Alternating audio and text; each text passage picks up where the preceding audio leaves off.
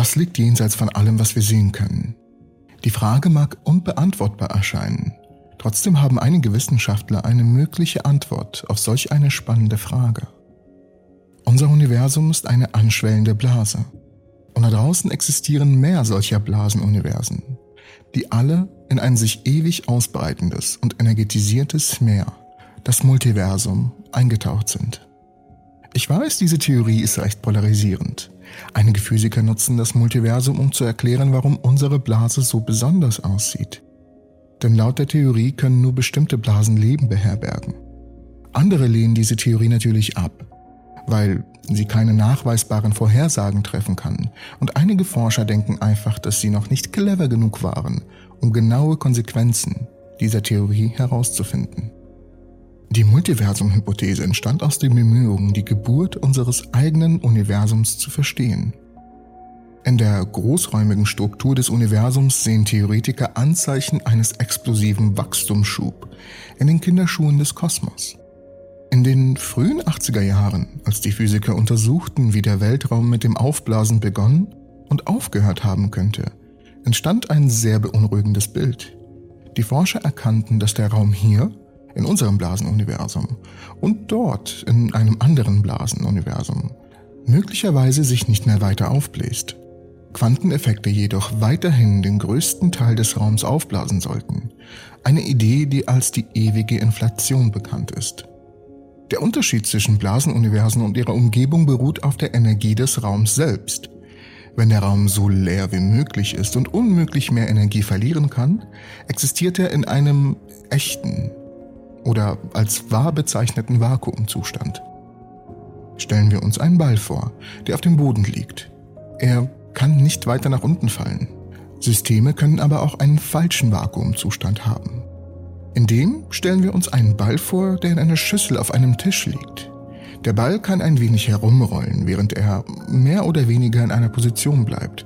Aber ein ausreichend großer Ruck und der Ball landet auf dem Boden, wieder im wahren Vakuum.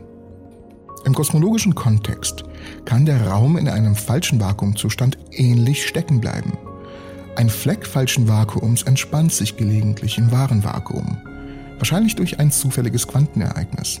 Und dieses wahre Vakuum steigt als quellende Blase nach außen auf, die sich an der überschüssigen Energie des falschen Vakuums festhält, was als falscher Vakuumzerfall bezeichnet wird. Es ist dieser Prozess, der unseren Kosmos mit einem Knall begonnen haben könnte. Eine Vakuumblase könnte das erste Ereignis in der Geschichte unseres Universums gewesen sein. Für Physiker ist es aber nicht leicht, das Verhalten von Vakuumblasen vorherzusagen. Die Zukunft einer Blase hängt von den unzähligen winzigen Details ab, die sich summieren. Blasen ändern sich auch schnell. Ihre Wände nähern sich der Lichtgeschwindigkeit, wenn sie nach außen fliegen und weisen quantenmechanische Zufälligkeit auf. Unterschiedliche Annahmen über diese Prozesse geben widersprüchliche Vorhersagen, ohne dass man sagen kann, welche davon der Realität entsprechen. Da wir im Multiversum keine tatsächlichen Vakuumblasen erzeugen können, haben Physiker nach digitalen und physikalischen Analoger von ihnen gesucht. Eine Gruppe hat kürzlich ein vakuumblasenartiges Verhalten aus einer einfachen Simulation gezogen. Die Forscher, darunter John Preskill, ein bekannter theoretischer Physiker am California Institute of Technology, begannen mit den Babyversionen des Problems. Und wie Co-Autor Ashley Milstead ausdrückte, eine Zeile von ungefähr 100 digitalen Pfeilen, die nach oben oder nach unten zeigen können. Die Stelle, an der eine Reihe von hauptsächlich nach oben gerichteten Pfeilen auf eine Reihe von weitgehend nach unten gerichteten Pfeilen trifft, markiert eine Blasenwand und durch Umdrehen der Pfeile konnten die Forscher Blasenwände bewegen und kollidieren lassen. Unter bestimmten Umständen ahmt dieses Modell das Verhalten komplizierter Systeme in der Natur perfekt nach. Die Forscher hofften damit, falsche Vakuumzerfälle und Blasenkollisionen simulieren zu können. Ich weiß, was ihr denkt. Das überaus einfache Setup wirkt zunächst nicht realistisch. Aber wenn Blasenwände zusammenstießen, prallten sie perfekt ab, ohne den erwarteten komplizierten Nachhall von Teilchen, in Form von umgedrehten Pfeilen, die die Linie entlang liefen. Nachdem das Team einige mathematische Schnörkel hinzugefügt hatte, sah es kollidierende Wände, die energetische Partikel ausspuckten, wobei mehr Partikel auftraten, wenn die Kollisionen heftiger wurden. Die Ergebnisse, die im Dezember in einem Preprint veröffentlicht wurden, deuteten jedoch auf eine Sackgasse bei diesem Problem für traditionelle Berechnungen hin. Die Forscher fanden heraus, dass sich die resultierenden Teilchen beim Vermischen verschränken und in einen gemeinsamen Quantenzustand eintreten. Ihr Zustand wird mit jedem weiteren Teilchen exponentiell komplizierter, was selbst auf den mächtigsten Supercomputern zu einem Problem wird. Aus diesem Grund sagen die Forscher, dass weitere Entdeckungen über das Verhalten von Blasen möglicherweise auf ausgereiftere Quantencomputer warten müssen. Geräte, deren Rechenelemente, Qubits, mit Quantenverschränkung umgehen können, weil sie diese aus erster Hand erfahren. In der Zwischenzeit hoffen andere Forscher, die Natur dazu zu bringen, für sie zu rechnen.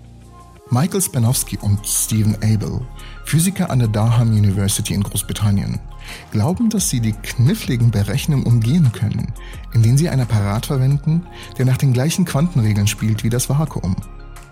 Wenn wir unser System auf ein Gerät codieren können, das in der Natur bereits vorhanden ist, müssen wir es nicht zusätzlich berechnen.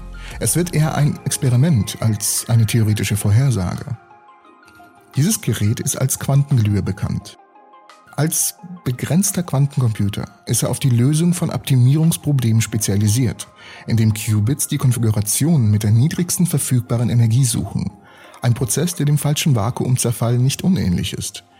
Um es noch einfacher auszudrücken, denken wir an ein Haus. Ihr möchtet euch eins kaufen und ihr habt ein Budget. Allerdings mögt ihr vielleicht das Zimmer nicht oder den Schornstein nicht, weil er zu teuer ist. Ihr sucht also die beste Konfiguration, die eurem Budget entspricht. So ähnlich funktioniert die Optimierung des Quantenglührs.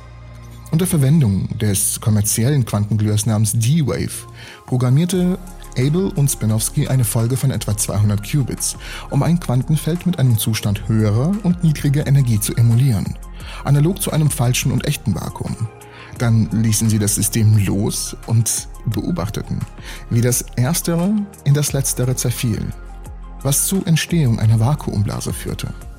Aber auch hier das Experiment, das im Juni letzten Jahres in einem Preprint beschrieben wurde, verifizierte lediglich bekannte Quanteneffekte und enthüllte nichts Neues über den Vakuumzerfall.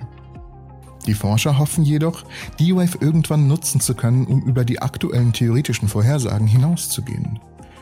Ein dritter Ansatz zielt darauf ab, die Computer zurückzulassen und Blasen direkt aufzublasen. Quantenblasen, die sich mit nahezu Lichtgeschwindigkeit aufblasen, sind nicht leicht zu bekommen. Aber 2014 schlugen Physiker in Australien und Neuseeland vor, einige im Labor unter Verwendung eines exotischen Materiezustands herzustellen, der als Bose-Einstein-Kondensat bekannt ist. Beim Abkühlen auf nahezu absoluten Nullpunkt kann eine dünne Gaswolke zu einem BEC kondensieren, zu dessen ungewöhnlichen quantenmechanischen Eigenschaften die Fähigkeit gehört, mit einem anderen BEC zu interferieren. Wenn zwei Kondensate genau richtig interferieren, sollten die Experimentatoren in der Lage sein, direkte Bilder von Blasen aufzunehmen, die sich im Kondensat bilden. Solche, die ähnlich wie die mutmaßlichen Blasen des Universums wirken. Da es sich um ein Experiment handelt, enthält es per Definition die gesamte Physik, die die Natur einbauen möchte, einschließlich Quanteneffekten und klassischen Effekten. Nach Jahren ihrer Arbeit sind die Forscher und die Kollegen endlich bereit, ein Prototyp-Experiment durchzuführen und sie hoffen in den nächsten Jahren Kondensatblasen zu blasen. Wenn alles gut geht, beantworten sie zwei Fragen. Die Geschwindigkeit, mit der sich Blasen bilden und wie das Aufblasen einer Blase die Wahrscheinlichkeit ändert, dass sich eine andere Blase in der Nähe aufbläst. Denn diese Fragen können nicht einmal mit der aktuellen Mathematik formuliert werden sagte zumindest Braden, der zu den theoretischen Grundlagen des Experiments beitrug.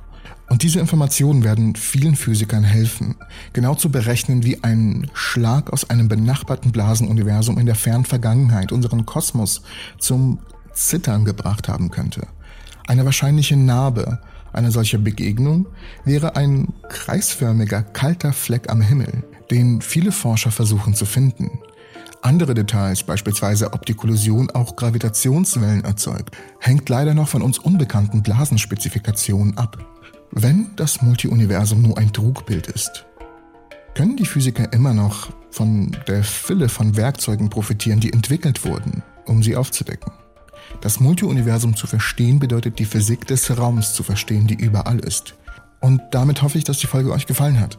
Ich bedanke mich fürs Zuschauen. Falls es dem so ist, hinterlasst mir bitte einen Daumen nach oben und falls ihr neu hier seid, abonniert, um keines der Videos mehr zu verpassen.